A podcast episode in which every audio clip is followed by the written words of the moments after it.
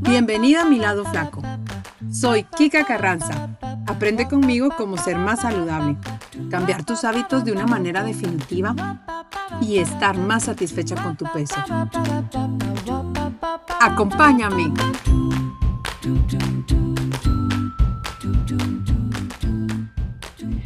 Bienvenidos nuevamente a este podcast de Mi lado flaco. Muchísimas gracias por acompañarme otra vez. Estamos con nuestra invitada especial, Paola, que ella pues es dueña de la cuenta La Otra Especia y nos estuvo acompañando la semana pasada y esta semana pues nos va a seguir iluminando con la cocina y con la creatividad y con la motivación que ella siente realmente al cocinar. Y vamos a tener un episodio muy interesante. Pao, bienvenida, muchas gracias por estar aquí nuevamente. Hola, Kika, gracias a ti por volverme a invitar.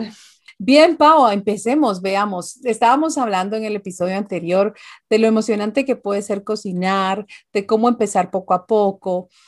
Y se me ocurría a mí en esta semana que pudiéramos en este episodio aconsejarle a una persona que quiere motivarse si no le gusta cocinar. ¿Qué podríamos decirle? Em, mira, yo empezaría por preguntar eh, como cuál es su... En la actualidad, cómo, cómo se está alimentando, ¿no? O sea, que, ¿dónde está comiendo? O sea, ¿por qué, no, ¿por qué no está cocinando? ¿Por qué no tiene la necesidad de cocinar? Eh, em, ¿Estás comiendo afuera? Eh, casi que tus tres comidas o hay alguien en casa que te prepara la comida, eh, o sea, porque es que hay, varias, varias formas en que la gente se alimenta, ¿no? Eh, y, y también, ¿por qué de repente te gustaría empezar a sentirte más inspirada a cocinar, ¿no? Si es un tema, la mayoría de la gente yo creo que tiene un tema de salud, o sea, yo tengo muchas eh, clientes, yo hago consultorías también, y en la mayoría de los casos, las clientes que tengo eh, me llaman porque quieren empezar a comer más natural. Em, entonces, para comer más natural, obviamente tienes que cocinar en casa. ¿no? Hay, hay, hay restaurantes de ensaladas y restaurantes, bueno, uno de ellos, mi, restaurante, que no he terminado de abrir, em, pero definitivamente que en casa eh, es donde empieza eh, como que está una filosofía de comer más natural. No me gusta usar la palabra saludable porque cada persona tiene una definición de comida saludable muy propia y a veces difiere mucho lo que para ti, Kika, puede ser saludable versus lo que yo considero saludable. Entonces, en lo único que podemos estar todos de acuerdo es que mientras más natural sea tu comida, pues más saludable va a ser. Totalmente, sí. Ya si para ti saludable significa gluten free o, eh, eh, eh, libre de lactosa, y si para mí saludable significa yo sí puedo como lácteos, pero no como carne de res, pues ya ahí estamos, difiere muchísimo nuestra definición, ¿no? Pero eh, muchas de mis clientes ya a mí me dicen, quiero comer más saludable. Le digo, bueno, vamos a empezar por que quieres comer más natural. Y eh, llego a su casa y veo todos los ingredientes que utilizan y me doy cuenta que en efecto utilizan muchos ingredientes procesados. Entonces, esa es como la parte A, eliminar los ingredientes procesados y eh, agregar más ingredientes naturales a, tu, a tu cocina. Entonces, si tú eres una persona que siente que debería cocinar, la primera pregunta que te haces es, ¿por qué siento que debería cocinar?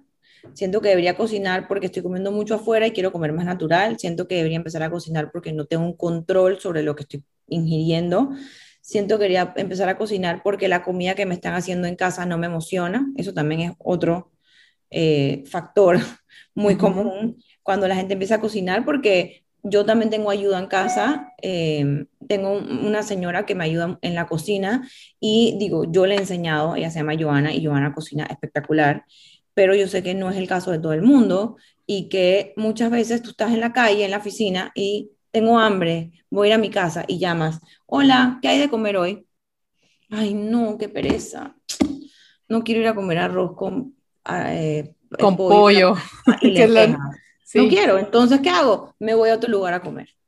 Sí, a estos de comida rápida, exacto. Exacto, entonces, eh, ¿de dónde viene tu necesidad de querer aprender a cocinar? Si es por más saludable, entonces empecemos por por ahí, porque vamos a introducir más alimentos naturales a tu cocina, te vas a sentir mucho mejor, eh, tal vez tiene algún impacto sobre tu peso, eh, tal vez tiene un impacto sobre tu estado de ánimo, eh, el incluir más, más alimentos naturales a tu cocina, o sea, definitivamente vas a ver un cambio dentro de ti, ya sea físico o emocional. Y si tu respuesta es, siento que necesito aprender a cocinar porque no me emociona la comida de mi casa, entonces eh, lo que tienes que aprender es a utilizar otras especias, ingredientes nuevos, preguntarte qué estilo de comida me gusta más, me gusta la comida mediterránea, me gusta la comida asiática, me gusta la comida latina, y entonces meterte en ese tema y ver cuáles son los ingredientes que se usan en esa cocina, cuáles son los sofritos, cuáles son las bases. Ah, mira, aquí en la cocina asiática tienen todos estos tipos de soja, ¿cuál es el que voy a empezar a usar? O sea, es de verdad es un proceso de auto... Em, como una autoentrevista Ajá. que uno se tiene que hacer, claro. ¿no? Y, y, de ahí tú te vas respondiendo y, y no solamente te respondes tus preguntas, sino también te vas a empezar a saber responder la necesidad. Y te vas autoconociendo también, porque vas identificando qué es lo que más te gusta, qué preparaciones son las que prefieres, etcétera. Exacto. Entonces ahí, ese es un punto de partida. Natural ¿quiero comer más natural o me quiero emocionar más por la comida? Y de ahí te sigues preguntando las preguntas.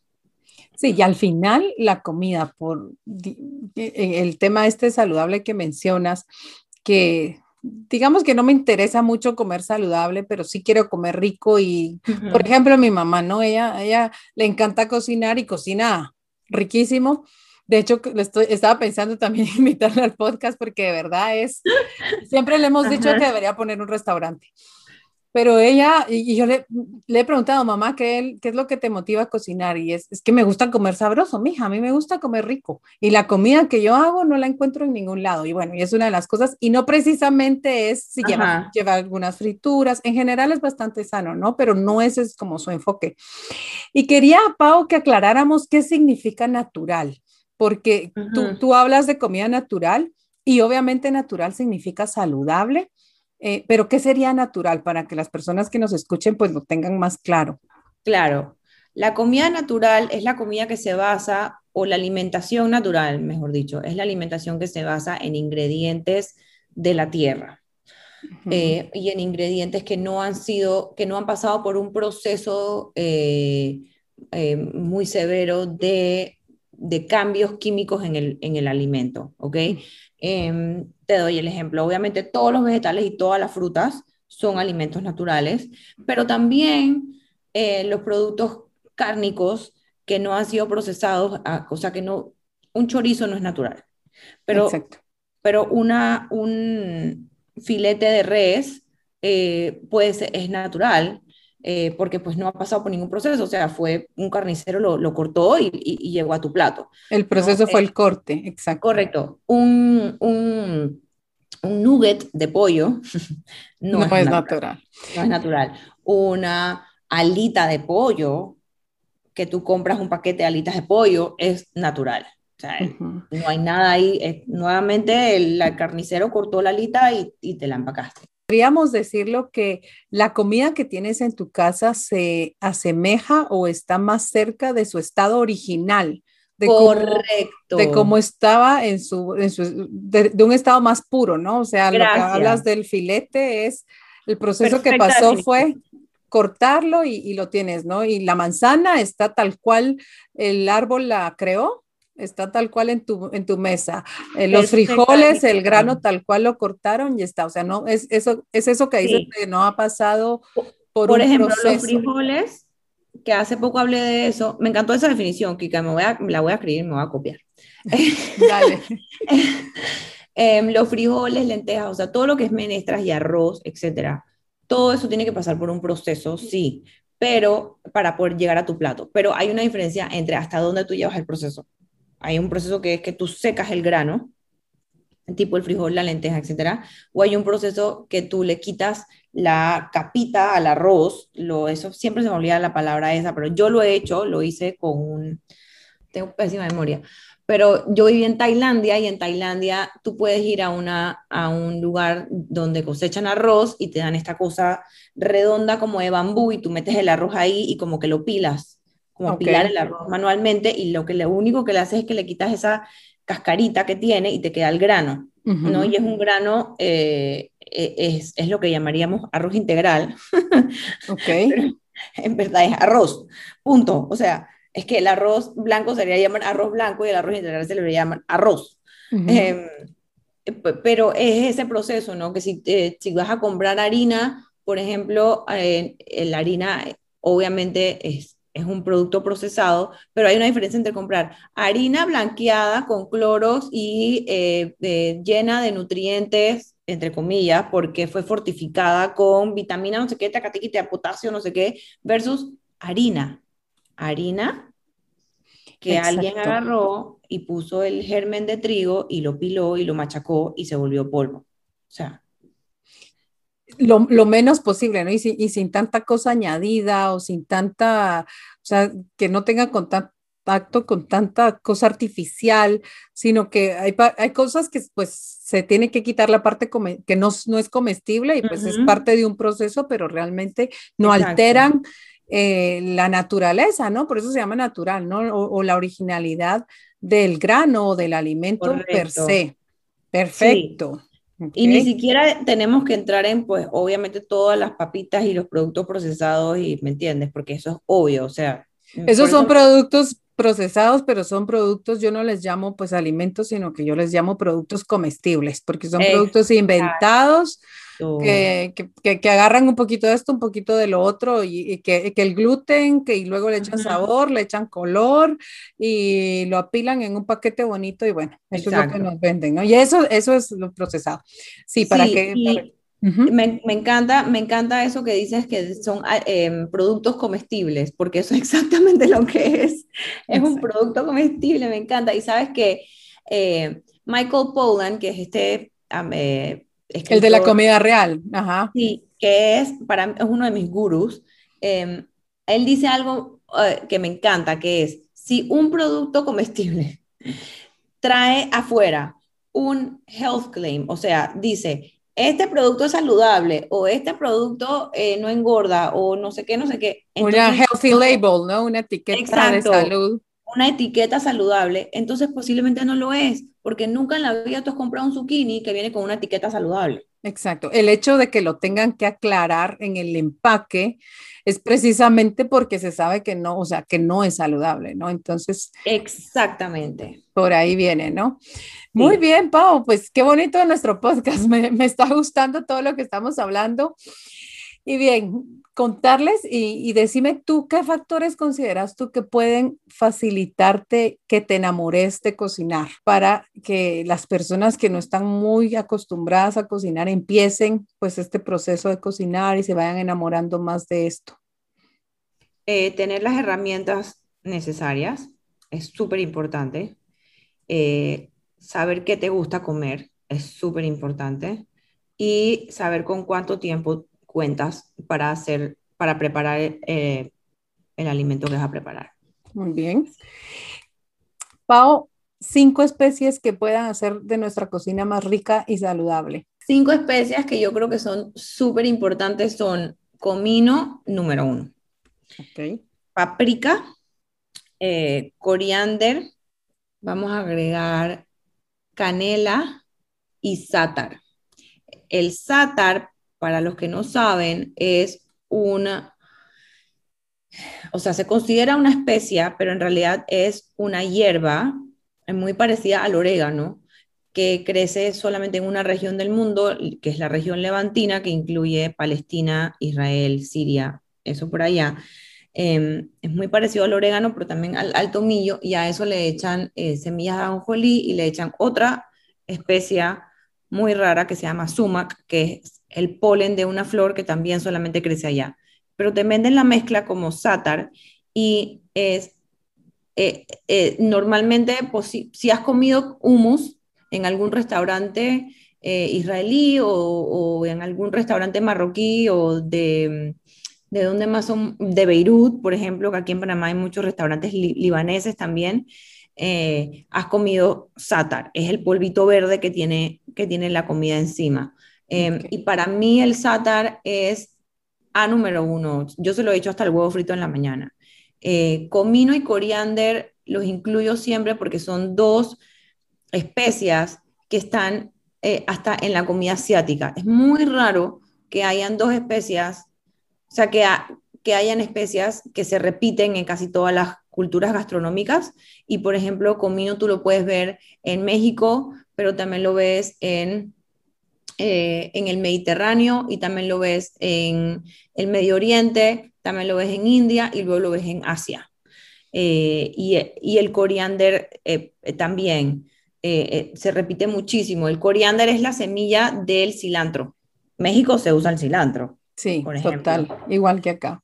Exacto. Y, lo bueno de ahora es que con la globalización realmente podés encontrar, porque este sátar que me mencionas es muy asiático, ¿no? Y podés encontrarlo en, creo que ya en, todo el mundo hay de todo un poco, ¿no? Ya hay restaurantes temáticos que también venden sus especias y hay ya em, estas shops, ¿no? De, de muchas de healthy food que también te venden estas especias y entonces eso es como lo positivo y lo bueno realmente. Sí, y el, a mí lo que me gusta de las especias es que cuando hablas de comida natural, es que nuestro paladar está acostumbrado a los sabores fuertes. O sea, tal vez no el de nuestras abuelas, pero nosotros, bueno, por, ejemplo, yo tengo 36 años, yo crecí comiendo mucha comida no mucha comida chatarra, pero sí crecí sabiendo que eran unos doritos, por ejemplo.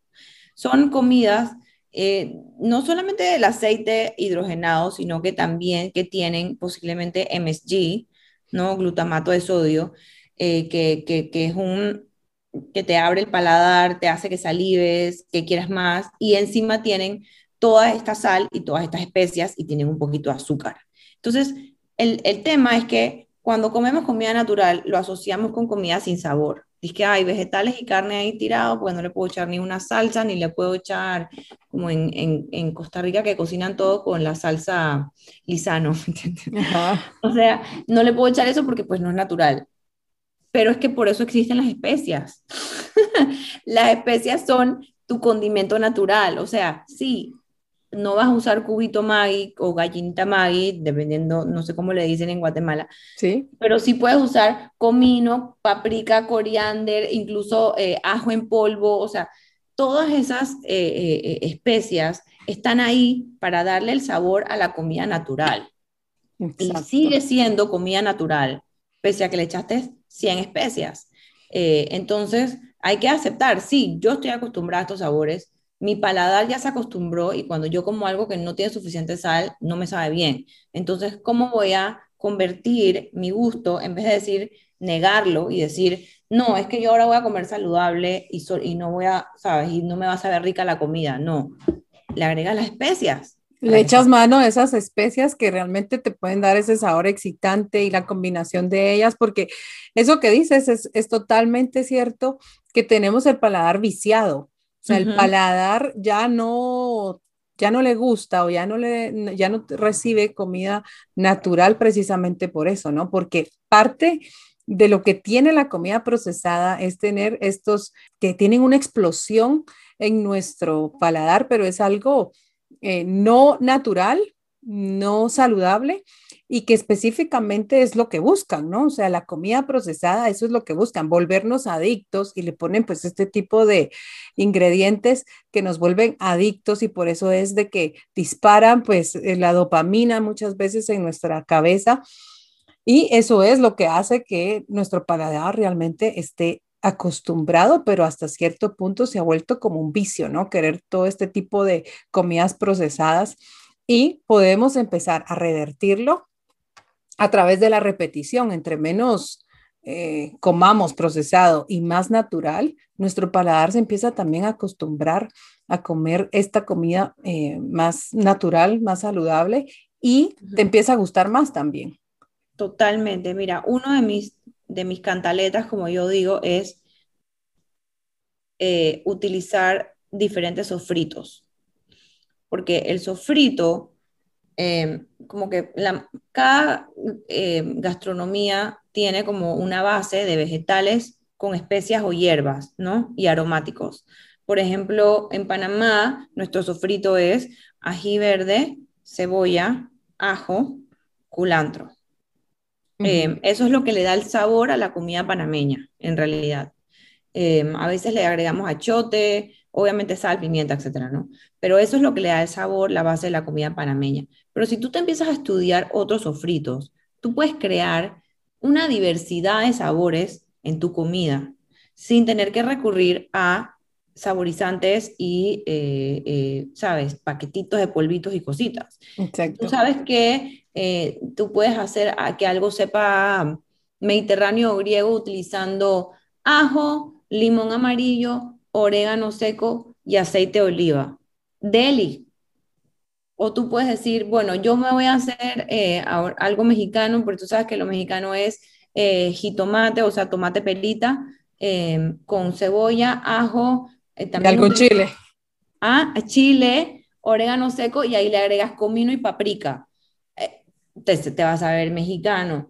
Em, o sea, te, te, vas así, a, a, ¿sabes? Em, ¿Qué más? Ah, italiano, francés, o sea, busca cuáles son los sofritos de las diferentes culturas y solo tú puedes estar preparando las mismas lentejas todos los días, pero le cambias el sofrito y tienes otro plato. sabor, claro, sí. Ok, perfecto. Súper, Pau, gracias. Y ya para ir terminando, cinco utensilios de cocina que nos pueden facilitar la vida y que nos la pueden hacer también más agradable. Un buen cuchillo. Ajá. cuchillo afilado. No hay, o sea, no hay persona que corte con un cuchillo que no tiene filo que no se frustre en la cocina. Ok.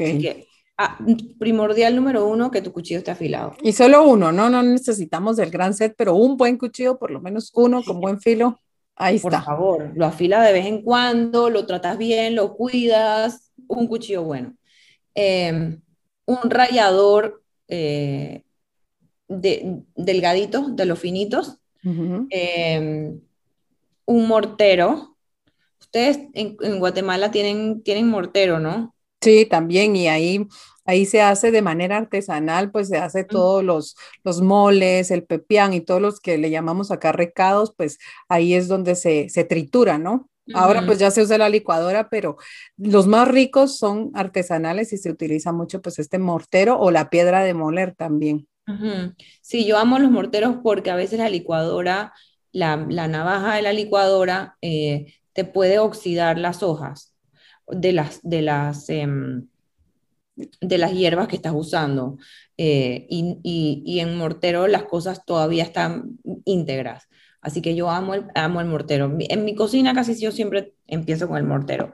Em, lo otro que, eh, espérate, llevaba cuchillo, rallador, mortero, em, a un Dutch oven. No sé cómo se llama eso en español, pero es una olla eh, como las que usaban las abuelitas de cerámica eh, que tiene tapa. Pero es esta olla de cocimiento lento, ¿no? O... No necesariamente, o sea, sí se usaba para cocinar lento antes, todavía la puedes usar para cocinar lento hoy en día. O sea, yo creo que el Instant Pot y, y, tal vez un poco la Thermomix, eh, los antepasados de estas máquinas, era el Dutch Oven. O sea, el Dutch Oven fue como la primera. Y esa olla, como es de cerámica, es muy cara, pero dura generaciones. O sea, tipo, yo tengo Dutch Oven de mi abuela todavía. Eh, nunca se le quita el esmalte, o sea, es una cosa increíble. Entonces vale la pena, es una inversión, lo acepto, pero vale full la pena, porque el Dodge Oven, tú puedes empezar, por ejemplo, en, el, en, en la estufa y terminar en el horno, o al revés. Puedes empezar en el horno y terminar en la estufa. ¿Qué quiere decir eso? Que si yo estoy haciendo un pollo, por ejemplo, yo lo puedo eh, dorar en el Dodge Oven en la estufa y de ahí le meto el resto de los vegetales y lo meto al horno. O yo puedo hacer unos frijolitos que empiezo en la estufa y luego los meto al horno. Eh, hasta se puede hacer pan en el Dutch Oven porque es una cápsula de vapor. Ok, ok. Y el pan queda delicioso. Dale, ok. Y ese entonces sería nuestro quinto como utensilio, ¿no? Para realmente facilitarnos la vida en la cocina. Sí. Pau, ¿y con qué te quedarías de este podcast? ¿Qué es lo que nos dejas? ¿Alguna frase? Yo, por ejemplo, me gustó mucho cuando mencionaste eh, y me quedaría con empieza despacio y de manera gradual.